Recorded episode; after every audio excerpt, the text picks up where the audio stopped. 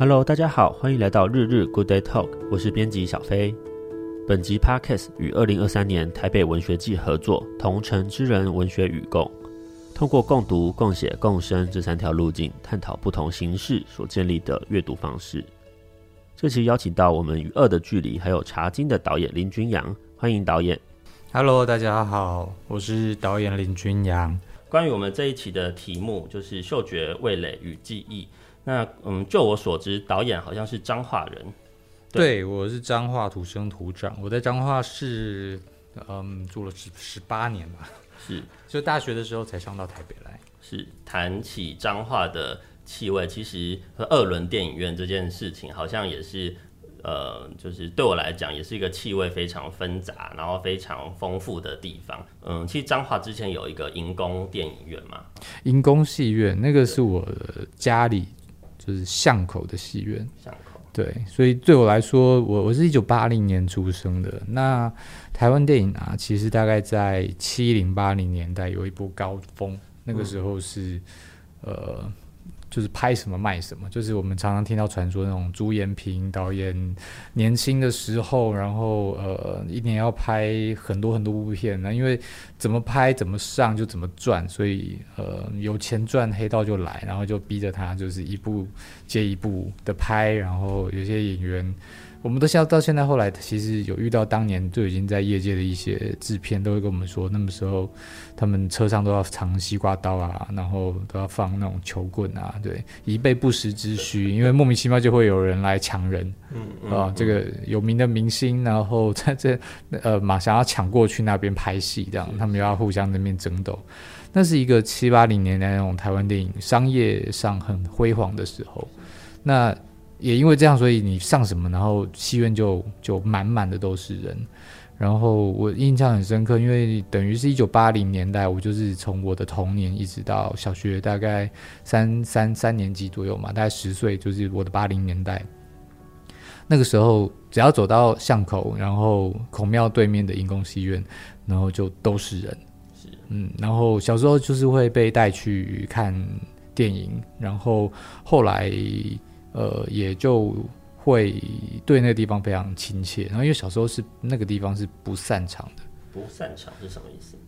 就是可能现在的年轻一代的的朋友就是不会有那个印象，就是大家都知道说电影院这一场看完了之后就要散场嘛，然后就会有有清洁人员进来啊，然后让你出去，然后再等下一场的人进来，这样会有一个清洁的过程，会有一个轮流的过程，然后清场，这是所谓清场。那其实我们小时候因为他的片子跟片子中间，他为了要节省那个播映的时间，好。所以他会不停的播下去，嗯嗯，就是这一这一场就是播播播播完了以后，他马上就要开始放下一场，所以那个过程当中，他要换人的时间非常非常短，嗯，所以他其实没有所谓的清场，没有说啊，我们这场结束了，那大家往外走，确定里面都没有人了，然后动干净了，然后再让下一场的观众进来。那时候常常一张电影票进去，可能就看个两次，嗯，然后呃，因为门口就是开的，然后掀个布幕就进去。然后他就可以去看，好像侯导有一个短片是拍类似的情境，就等于他童年的时候的那个戏院记忆。是，其实我小时候觉得银宫戏院真的很像呃侯导那个拍摄的那个片子里面那样子的气味，就是掀开布帘进去，然后呃基本上很多人都站着看，站着看。对，当年当年的那种就是满座的状况底下，然后呃就是中后段其实大家都是站着看。然后我们小朋友就是会钻在人群当中，然后试着想办法看到那个烟雾弥漫的，因为呢当时也没有禁烟，然后所以你会看到这个场场子里面都是都是余烟缭绕啊，然后那种从后方来的那种投影的光束会在你的头顶上那边形成一道光束，然后往那个荧荧幕上面投射出去。那个是我对小时候对电影的最原始的想象。那戏院其实就是我家不远处的一个我常常会去的地方。嗯，然后我印象中，我目前可以回想起，就是我这辈子第一次一个人去看的的电影，就是在现在戏院，在银宫戏院盘看的。我那时候是跟家里吵架，好像小三还是小四吧，那时候跟。跟妈妈吵架，然后就是就是我乖乖的，你晚上就带我去看电影。那结果时间到晚上啊，没有空带你去看啊，当然就是妈妈的话术，想办法把你 hold 住。结果我就自己就是把存钱筒给打破，然后抓了一把零钱，就自己就气冲冲的跑过去看。我还记得那部电影叫做《新精武门》。他那个时候电影是不是还没有分级？我没有研究什么时候开始有分级制度啊，然后只是小时候确实是没有什么不能看的，对。嗯，就至少至少那间戏院不会有，我知道有一些戏院可能会放一些咸湿片或者是一些 一些比较特别的那个东西，但是但是新宫戏院是蛮大的一家戏院，就在孔庙对面，它其实放的大概都是一般商业片了。嗯，对。只是后来银宫戏院好像就变成平价服饰，对，它现在变 net 了，对。对但是还蛮有趣的，大家如果有机会去看到的话，就是它的二楼还保持着一块。从前戏院的建筑，还有它留了一些些当时的一些呃物件留在那边，告诉你说这以前是戏院。其实从导演你的脸书中就有看到，就是偷看你的脸书发文啦，就是说除了电影，然后你也提到说你小时候常常泡在电租书店里面，那看了很多种漫画，那比如说像是少年的，然后棒球的，或是少女漫画，那当然也会看一些武侠小说。那不知道关于这件事情，导演是不是还记得你看了哪些作品名称？名称啊，可以一直列下去了，因为基本上整间店都看完了。整间店，嗯，因为我以前家里旁边就是一家租书店，然后就跟姐姐的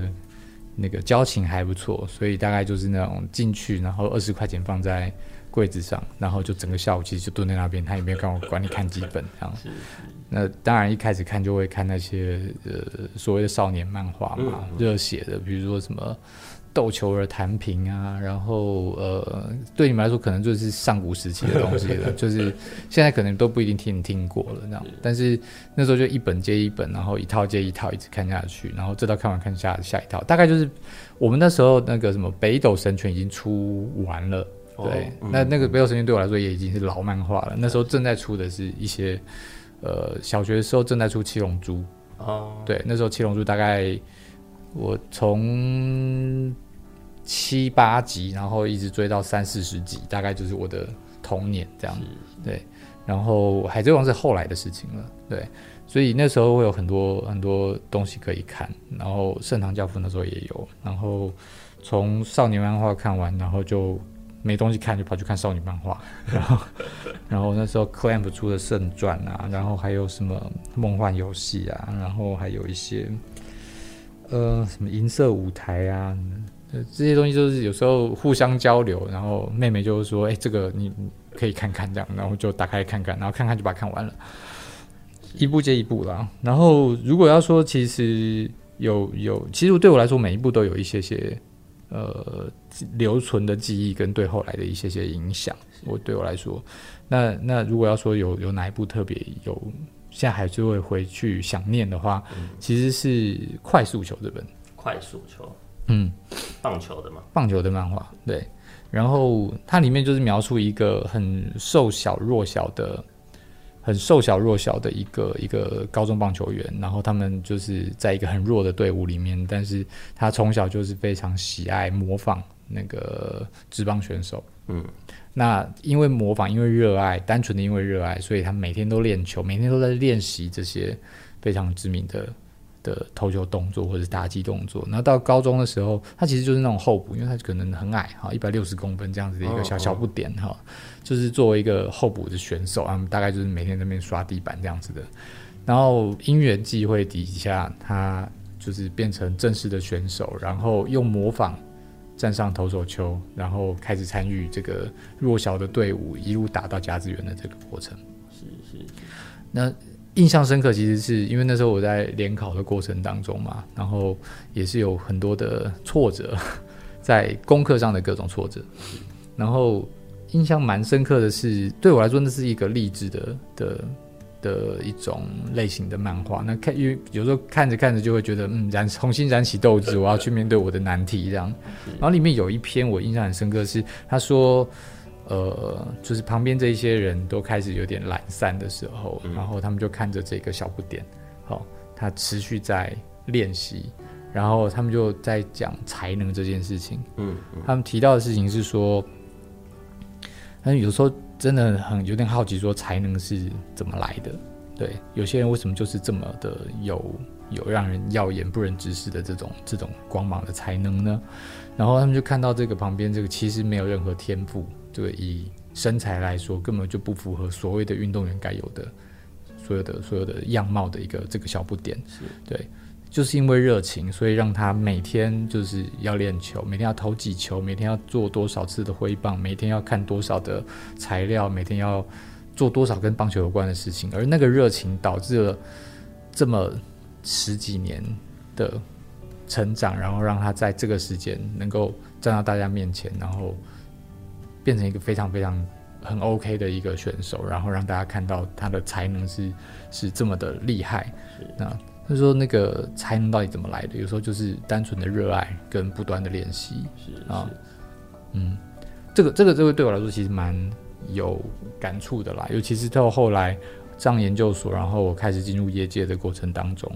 也是蛮快就就当上了导演，然后后来也是大概在可能二十几岁到三十多岁的时候，就已经开始在接关于呃，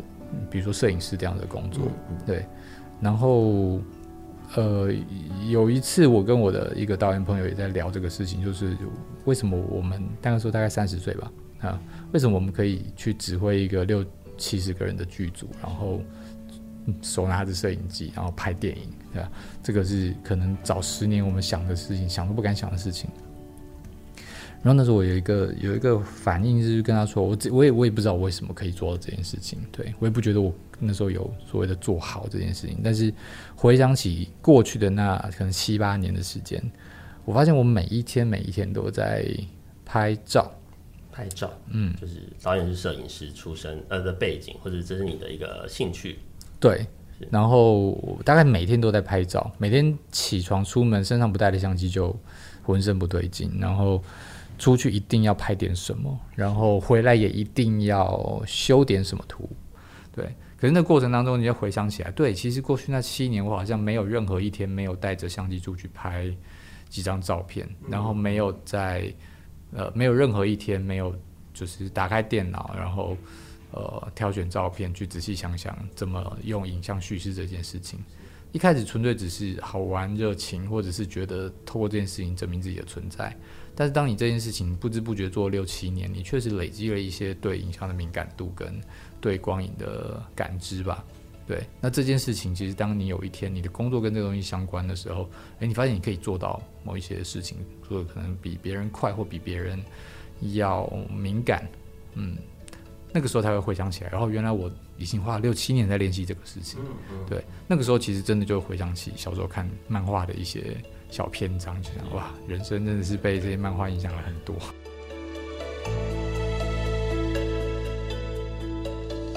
所以导演的高中的主要就是在专心读书嘛？嗯，没有。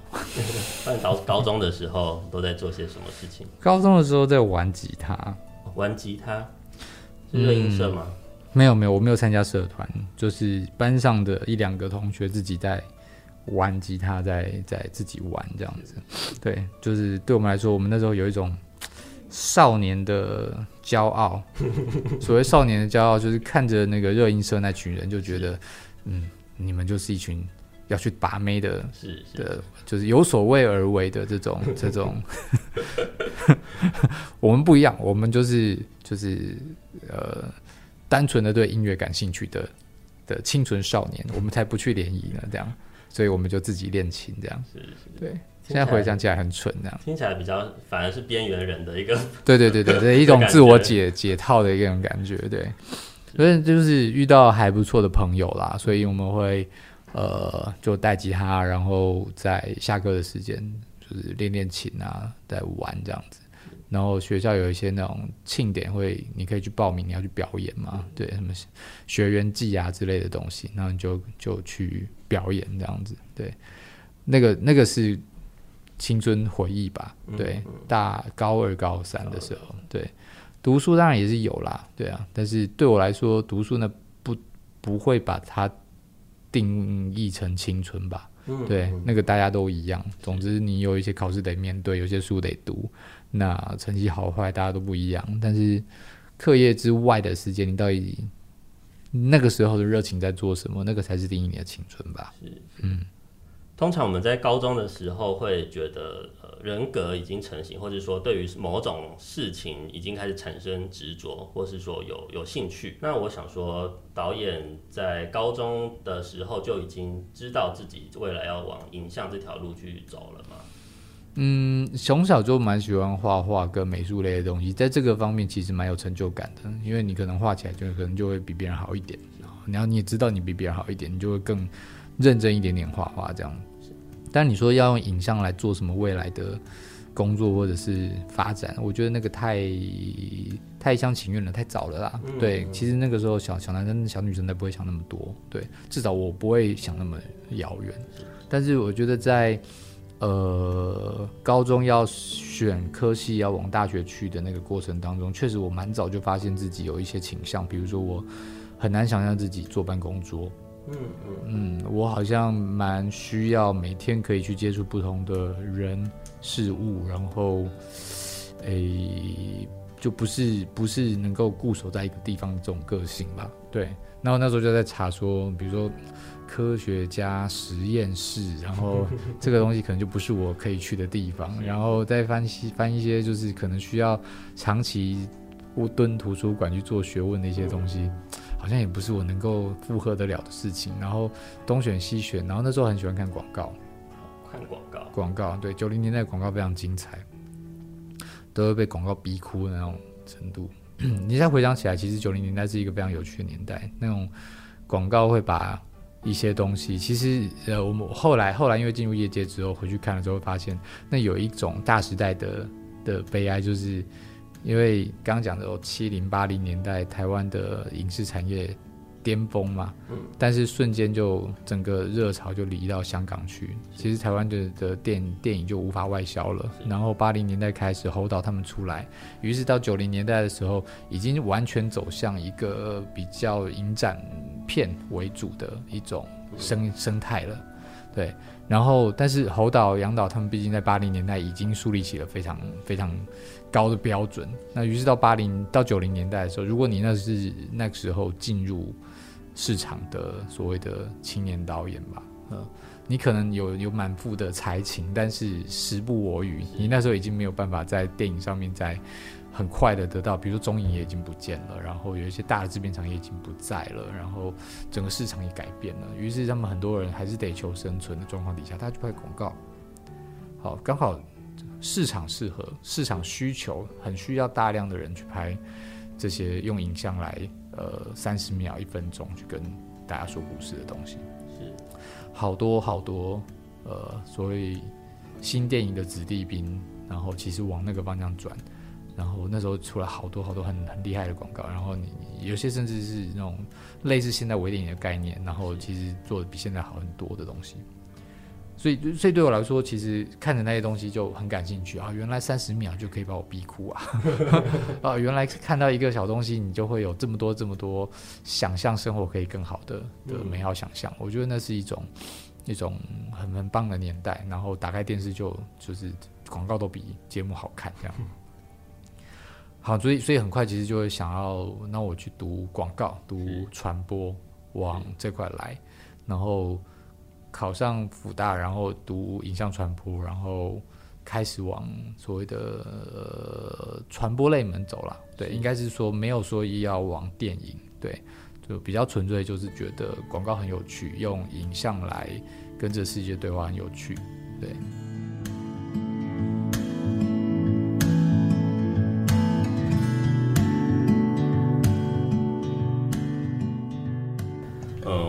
在这一次的访谈准备当中，我觉得君阳导演你是一个很丰富也很多元的人。那这个多元性，我觉得可以从两个地方看出来，一个就是你的阅历，就比如说你待过实境秀，就是风味，然后你也拍过影集，也拍过电影，然后也当过呃影集的里面的摄影师。对，那我觉得这样的斜杠经历，我觉得非常的有趣。但令我更特别觉得的一点是说，呃，你导的电影有很多都跟爱情有关，就比如说《爱情白皮书》、《面包爱的面包魂》，还有《爱情算不算》。对，所以我想说，哎、欸，导演就是在这样斯文跟感觉很冷静理性的外表下，就是为什么会拍这么多爱情的的电影或是影集？其实很纯粹，就是为了生活嘛。不是因为你有兴趣吗？对于这些题材，我不知道。我其实觉得，当然每一个人的创作脉络都不一样，就业脉络也不一样，是但是。对我来说，我不会用一个所谓的创作脉络去描述我这些作品。嗯，对，没有那么把自己当作者。说实话，对，作为一个一个嗯，其实纯粹就是对影像有兴趣的呃人来说，对。然后我的经验经历上面跟出身上面没有特别的什么波澜，对。所以其实你说要到。要到呃大学，然后要到研究所，我们要开始做任何的创作的过程当中，其实很挣扎，是因为你不小心就会为赋新词强说愁。对你，你没有那些伤春悲秋的事情，但是你要来说个故事，你要对世界发出什么声音？那个过程当中其实还蛮挣扎的。所以我也因为这样，所以我记得那时候研究所的学呃老师有问过我们每个人，比如说你会想要对这个世界说什么话？对，那当然多多多少少有话没错，但是那个话有没有办法承载成一个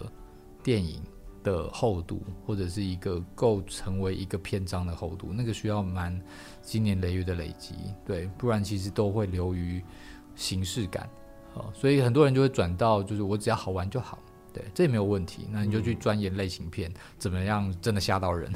怎么样真的娱乐到人，对，那个那也是一种。那我觉得那个时候我可能选择另外一种剑走偏锋的方式，我转到比较技术端的工作，我用摄影来作为一个主要的职务，对。然后我我的那时候想法还蛮单纯的，就是诶，我有这个能力，那我就做这个工作，然后养活自己的过程当中，我还有机会去碰到不一样的导演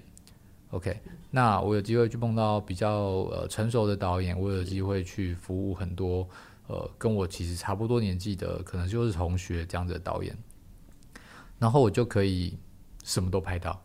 哦，比如说有些人就是拍搞笑的东西，好，我自己本身可能没那么搞笑，但是我就有机会跟你去玩，怎么样好玩好笑。然后比如说我可能没有那么爱鬼片，哈，但是 哎，有个同学很爱玩这个事情，然后我们就来。拍这样的东西，然后对某些题材对我来说好远哦，我我不知道那些人干嘛，对，但是诶找你来拍，然后你就会经过一个影像的的观点，然后开始进入一些你所接触不到以前以往接触不到的人的生活，嗯，那个过程当中，我觉得还蛮补充自己所谓的偏偏向呃没有那么多故事的的背景。对，然后那种这种日子可能过了五年、十年的这种过程当中，你也拍纪录片，就像你说的，后来也有机会，诶，对，对岸找我去拍一个实境秀，对对。然后，所以你说为什么说爱？我觉得是巧合啦，就是那个作品上面刚好有几部片子都是爱来爱去的东西。嗯、但是我觉得其实回想起来，其实也是一个过程，就是我们这一代差不多刚好是，呃，台湾电影最低潮的时候进入电影学校。的后段，然后等到我们要毕业的过程当中，其实出来魏德圣的《海角七号》，我们算是后《海角七号》受惠的第一批呃电影工作者。嗯，对，因为那时候大家发现原来可以这么赚钱啊，台片。好，于是就会有人把钱丢进来，然后就会有一些人重新在可能以往都只有艺术类型的的电影市场里面开始制作商业类型的片子。那我们这一代其实出来的时候就往这个方向了，所以我们的第一部片子是《爱的面包魂》嘛，是是。我跟高秉权导演那个时候其实很单纯，就是这个我们在学校里面曾经创作过的故事，然后我们把它们重新呃用比较高的规格，然后呃重制成一个院线片。好，那这个东西你说过程当中有没有创作的部分？当然有啊，他有有有当时原初的时候为什么想要写这个故事的各种原因，但是他为什么能够在那样子的短短的一两年的过程当中就变成一个所谓的商业片，然后找到当时可能一线的一些明星来演，然后用比较好的规格去推出，它其实就是迎合了当时的那个市场，而那个当时的市场是什么？当时的市场是台湾在。呃，自己的影视作品里面，唯一可以拿出来摆上台面的，从九零年代的综艺，其实开始转向了偶像剧。嗯嗯，那时候偶像剧是可以外销的，好，F 四啊什么，大概都是在那样的，对，都是在那个时候起来的。那个两千年那个那个十年前后，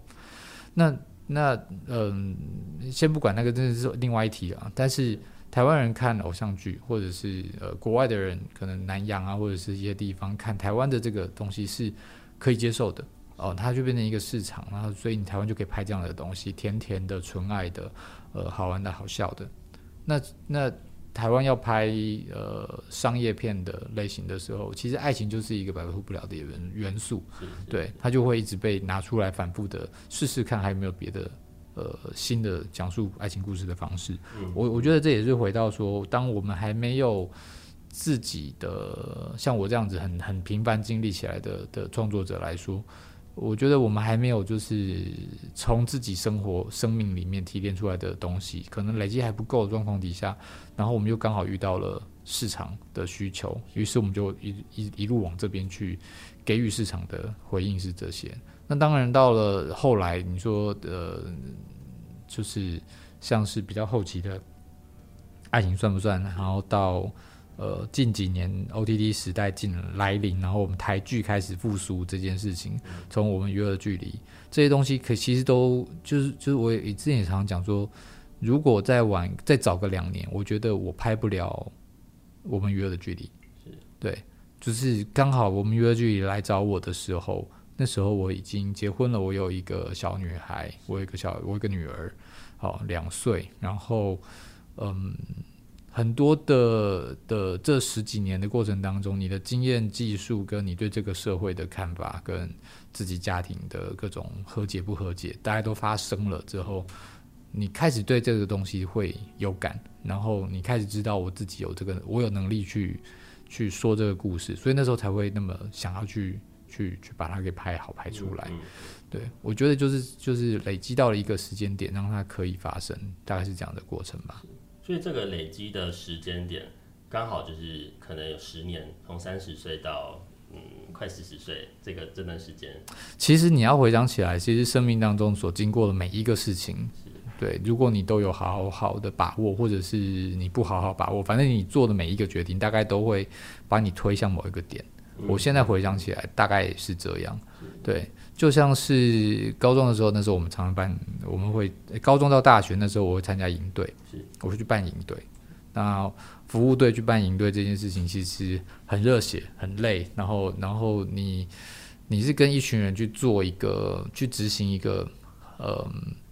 很很很很耗费精力、时间跟 know how 的那种、那种、那种、那种过程，这样那种东西是是是会留在记忆里面的。那其实你后来。在我自己后来在呃影剧的世界里面，算是过得还不错的原因，某个程度上也是来自于那样的记忆。因为影视也是这样，你就是你有个片子要拍，于是你就临时的组了可能二三十个或者大一点的剧组五六十个人。然后你们要在一个月、两个月、三个月啊，一个固定时间里面就完成一个其实非非常困难的事情。对，其实有点来自于当年的那一种呃青少年时期参与营队的那种热血感。然后在呃呃业界开始进入这些东西的时候，这样子的职场环境的时候，你可能比较不会那么呃单纯的在算说。工时啊，然后 呃，就是可以拿多少钱啊什么的，那个真的是蛮惨的。也二十几岁刚刚进入，我我不确定是不是任何一个行业都这样，但至少我经历过的那个年代的的呃，就是年年轻人进入到业界的时候，如果真的你一直往就是我可以赚多少钱去想的话，你大概都待不下来。对，所以你可以想说，诶，我可能因为在过营队，然后我对我来说，这个东西的工作是有一些性质是很雷同的，所以我可以在里面找到我自己的乐趣。嗯，对，就跟着大家一起去完成一件事情的乐趣。而而且那个乐趣其实往下累积，你会发现你讲的故事被你不认识的人看到，然后你会影响那些人的生活。或者甚至生命观的时候，那种满足感反馈回来，你会觉得拍这个事情有意义，你会觉得你的工作是有意义的，你在影响世界。当这个东西成为一个正循环之后，你就会啊，继续拍吧，赚不到钱也要拍。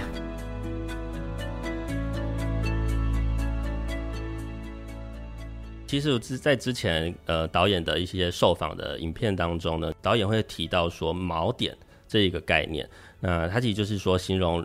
一个人，或者是说导演自己怎么进入这个故事的连接跟切角，所以茶金的这一个锚点，其实是来自于就是导演你的爷爷本身，他曾经是呃日治时期的一个算是士绅吗？我可以这么称呼他吗？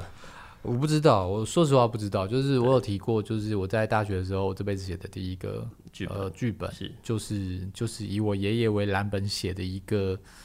嗯，家族家族仇恨干嘛？我我也我也不知道那个怎么讲，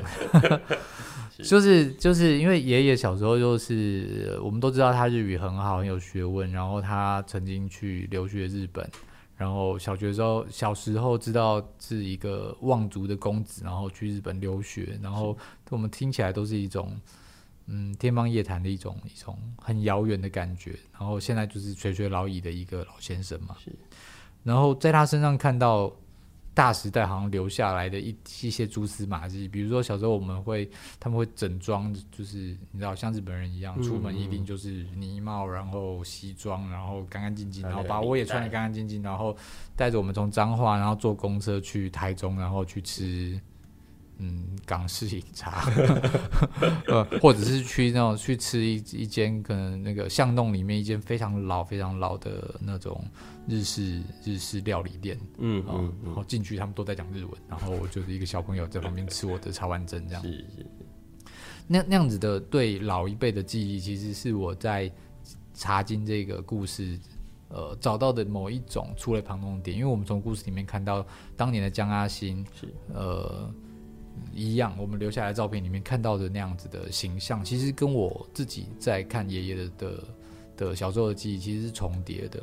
对，那个时候好像有某一种，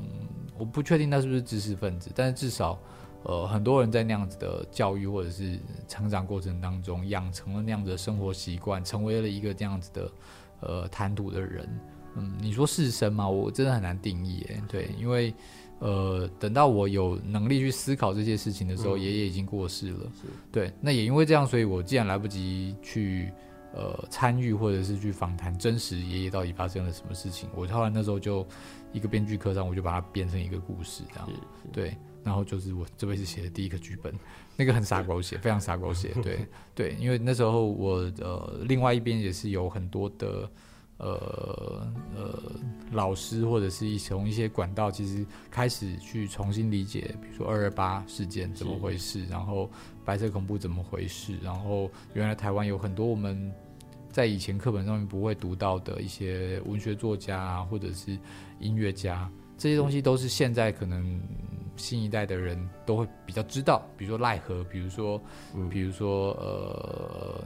比如说邓宇贤、吕赫若这些东西，都是现在的人可以有时候能想台湾有的自己作家。但是在我们这种八零年代成长到九零年代的这种呃这一辈的年轻人来说，是相对陌生的。我们会有一种发现的感觉，我们会从以前都只知道，嗯、呃，只知道中国有什么文学家。嗯嗯嗯然后从鲁迅读到读到呃，不知道顶多就到白先勇，是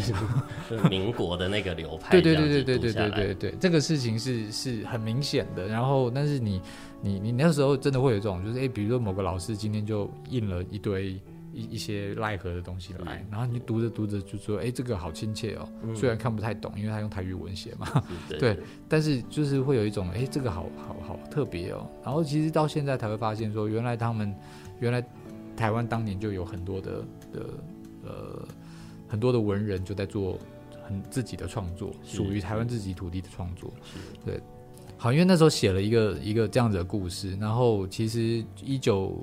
三零四零年代，然后一个去日本的公子哥，然后因为光复了，所以回到台湾来，然后这家里面的那些田产、祖产都因为这些时代的流转，然后败光了。是，好。所以我我我小时候家里也是一间小店而已，也没有一个什么整片，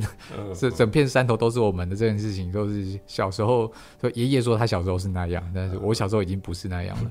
对，那其实就有点对上。后来我们在看江阿新呐，他们也是一个家族呃离开故土破败的一个过程。然后就是会感兴趣的，其实就是这个，因为我们在填调的过程当中，包含去了屏东萧家、古厝，都会有类似的脉络。就我们家从前怎么从从前怎么样，哦，哪边都是我们家族的，我们家族开枝散叶多么的庞大，但是现在都不这样了。然后很多的转折点都来自于一九四九，嗯，哦，那个前后啊，日本人走国民党来，然后美国人怎么样哈，然后中国人怎么样，然后台湾这边的各种变化，时代在打压他们，时代在。在转变，从农业社会转到工业社会，到台湾开始有自己的国际的位置，需要去服务啊，不管是服务哪边，这个东西都是都是呃，回到一个小人物他们无能为力的事情，他们只能够见缝插针的想办法，在这个时代的浪潮里面去去冲浪。是，嗯，那这个这个是对我来说看茶经，我自己找到自己的从爷爷辈那边自己家族很久以前的故事去。做一个触类旁通的的联想，对，也是导演的一个一个切入点，就是在这样子一个庞大的故事当中，有一个嗯，你觉得可以跟自己有连接的一个一个地方。对，因为我觉得其实在，在呃，因为故事故事可以有很多种不同的表现方式跟写法，但是我觉得，呃，一个作品成不成立，最终还是要看你够不够诚实。对，我觉得那个诚实会，因为你在那个过程当中，你想想看，你会做非常非常多的决定。是，那些决定有时候小到你不知道我做的这个决定会对大局有任何的影响。哦，比如说今天就在嗯拍一场戏，这一场戏可能就只是一个很普通的对话戏，但这个对话戏我加一句减一句，或者是让他讲快一点，讲慢一点点，这种东西其实。呃，电影可能还有一些机会可以算计，但是那也是非常非常复杂的算计。但是回到剧集这样子，动不动就八集、十集、十二集这样子的篇幅的时候，所有东西都打横拍的时候，其实有时候是算计不来的。嗯，嗯，你等于都用自己的，嗯，你你有的技术也好，或者是你有的各种直觉，在呃。应付每天遇到的问题是，那这个事情其实就会呈现出，呃，好一点的状况就会呈现出，就是你的创作的脉络，嗯，就是小小的细节，比如说你都选择逆光，或者是你都选择这样子拍这些人，那你整个片子其实就会开始发生一些些质变。是，那这个这这个过程很很有趣。那那呃，实际上我现在几部片下来，我自己的感觉就是这样，就是。你的某一种诚恳跟诚实会被纳入这个片子里面去，嗯，对。然后，如果你的起心动念是有心机的，那那个心机我没有说好坏哦，也会被编到那个故事里面去。对，比如说你纯粹就只是觉得这个呃这个警匪很有趣啊，这个解谜的过程很有趣啊，你知道有些惊悚片就是想办法跟观众斗智斗力嘛，哈。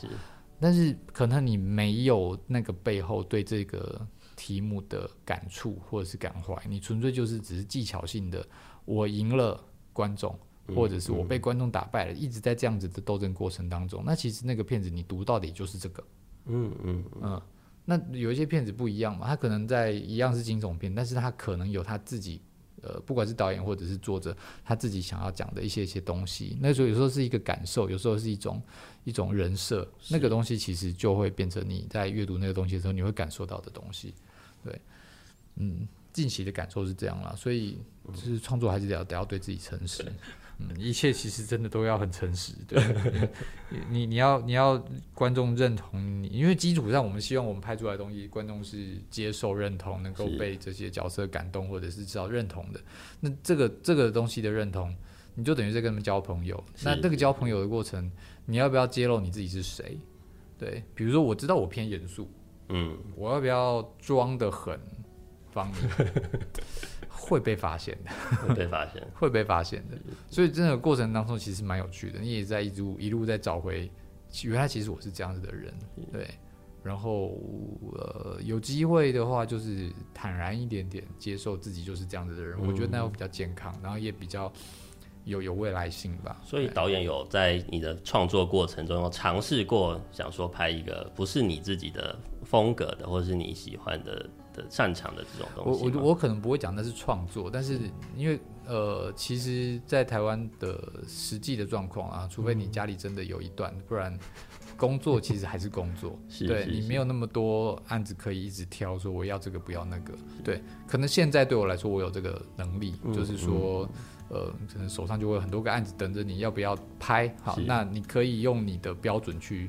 去审视这个我比较有发挥，那个我可以怎么样？这个是是现阶段的状态，但是以过去那种二十岁、三十岁的这种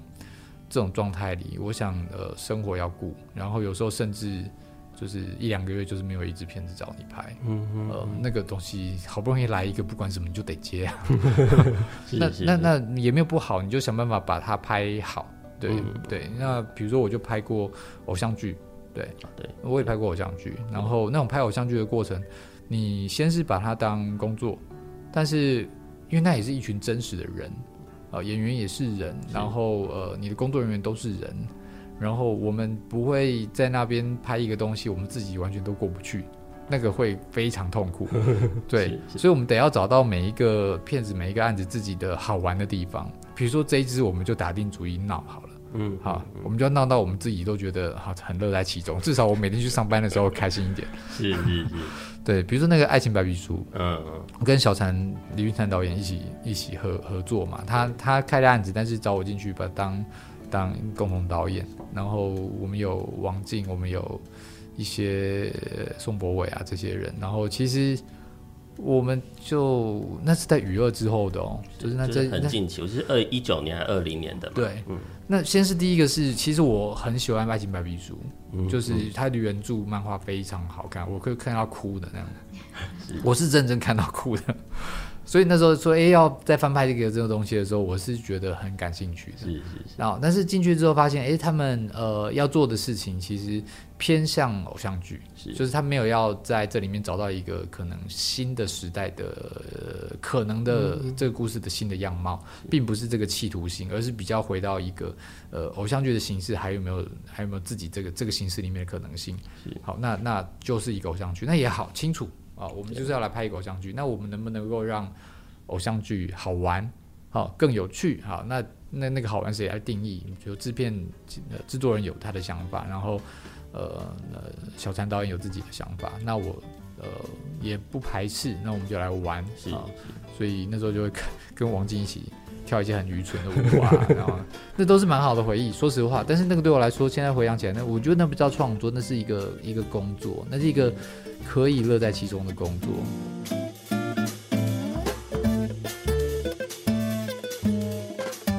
谢谢收听本集《日日 Good Day Talk》。在下集节目中，林君阳导演将进一步分享他的创作思维，还有他的关怀跟思考。喜欢的读者不可以错过。我们下集见。